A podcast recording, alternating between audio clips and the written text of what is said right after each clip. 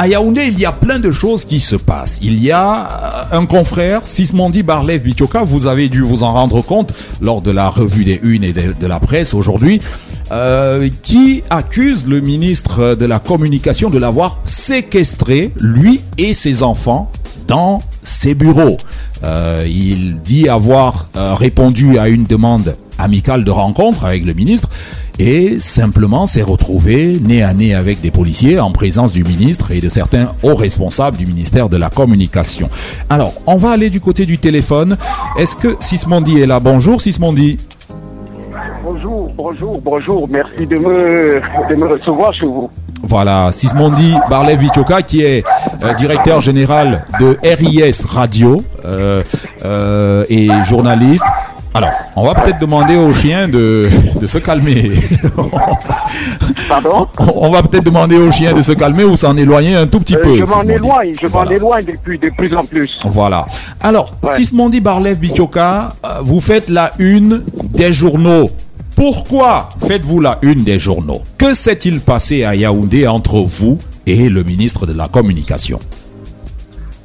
Il s'est passé ce qu'il s'est passé. La réalité, c'est que euh, vous allez certainement re- remarquer que depuis que je- j'explique cette affaire, je suis constant. Euh, dans Oui. les techniques policières, on interroge quelqu'un plusieurs fois pour voir s'il dit la même chose. Je suis constant parce que ce que je dis, ce sont les faits. Oui. Je suis rentré chez moi et euh, je me suis mise à l'aise. Je voulais amener les enfants, j'avais rendez-vous à Oudja. Je voulais amener les enfants à en profiter pour euh, grignoter dans un restaurant. J'étais à peine assis dans le restaurant que M. Atanganamanda, le directeur des médias privés au Mincom, Oui. il m'a appelé. et Il m'a dit que le, le- le ministre dit que les explications qu'il a à ramener sont insuffisantes, qu'il veut me parler directement. Oui. Parce qu'on s'était vu, on s'était auparavant vu, on s'était vu euh, deux heures auparavant. Oui. Et on s'était arrangé. Euh, Il, il m'avait dit que le ministre souhaite que j'apporte, que je dise le lendemain sa part des versions. On était tombé d'accord. Oui. Mais à Il, peine il faut, il peut-être rappeler, il faut peut-être rappeler aux auditeurs euh, Radio que euh, Sismondi Barlev Ichoka, euh, vous avez euh, commis un éditorial dans lequel, euh, par rapport aux Oui. informations que vous aviez, vous à la avez indexé, des, des frais du Covid-19. oui, et vous avez Oui. accusé, Donc vous là, avez dedans, j'ai cité cité des ministères qui ont bénéficié de cet argent. des ministères ou des ministres?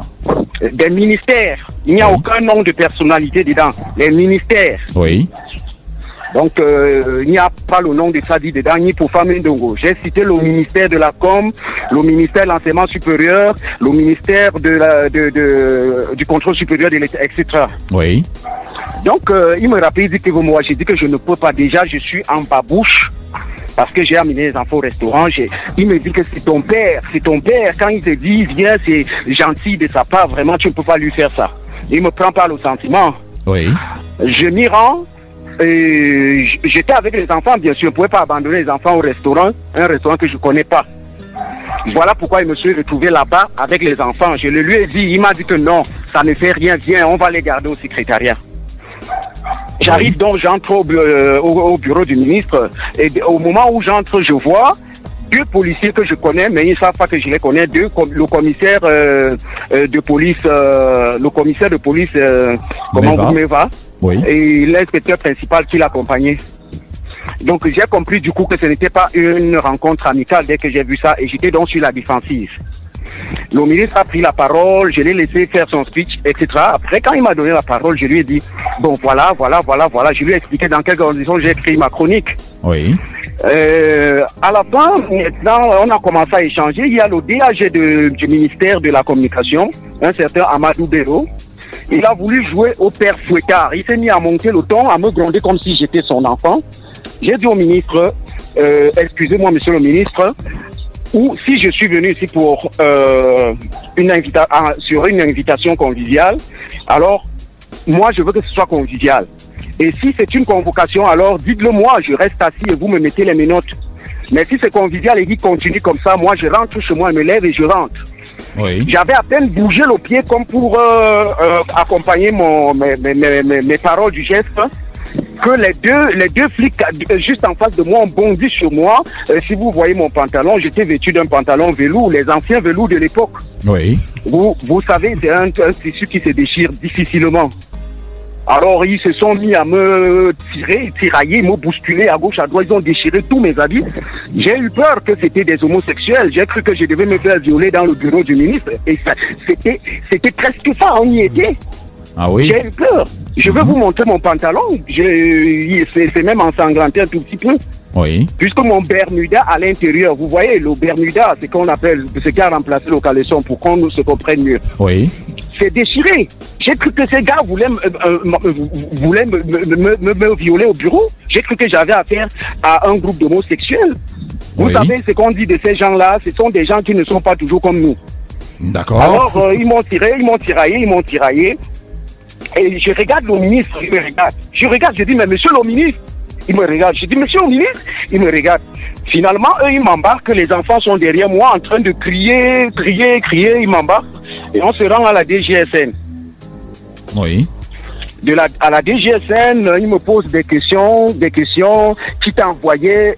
Leur objectif unique semblait être uniquement de de me faire dire que c'est Malaouda Malachi qui m'a envoyé. Je ne sais pas quel est leur problème avec Malaouda, mais apparemment leur seul objectif c'était de me faire dire que c'est Malaouda qui m'a envoyé. Mhm. Voilà. Donc euh, je me suis prêté à un jeu là, je leur ai balancé n'importe quoi lors d'une audition à la DGSN. J'étais très pressé de, de- de- que les enfants rentrent à la maison. On était déjà à 22h10. D'accord. 22h10, Voilà. euh, vous avez été conduit au ministère de la Communication. Il était quelle heure Euh, quand je suis arrivé au ministère de la Communication, Oui. il était 17h passé. D'accord. Donc, on va Mhm. dire euh, plus de 5 heures entre le ministère de la Communication, la rencontre avec la le ministre et la délégation Oui. générale à la Sûreté nationale. Voilà. Alors, euh, comment, comment, comment avez-vous perçu la réaction du ministre devant euh, la brutalité dont vous dites avoir été victime? A-t-il J'ai levé découvert le une petit doigt? personnalité que je, ne connaissais pas. Hein. Oui. J'ai découvert une personnalité que je ne connaissais pas. Euh, c'est comme ça que nous, nous choisissons des présidents, nous choisissons des gens à distance. On croit que c'est des gens calmes, mais ce sont des tueurs. C'est des tueurs. Euh, il y a euh, Human Rights Watch, son représentant en Afrique centrale, qui a demandé à me parler sur ce qui s'est passé, surtout à propos des enfants.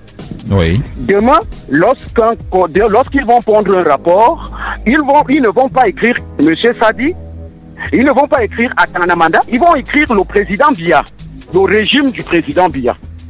Oui. Oui, ils vont écrire le régime du président Biya parce que ce sont ces hommes. Voilà. Donc, euh, il est temps, il est temps dans ce, que dans ce pays, les choses, que, les gens comprennent que les choses ne sont plus comme en 1980.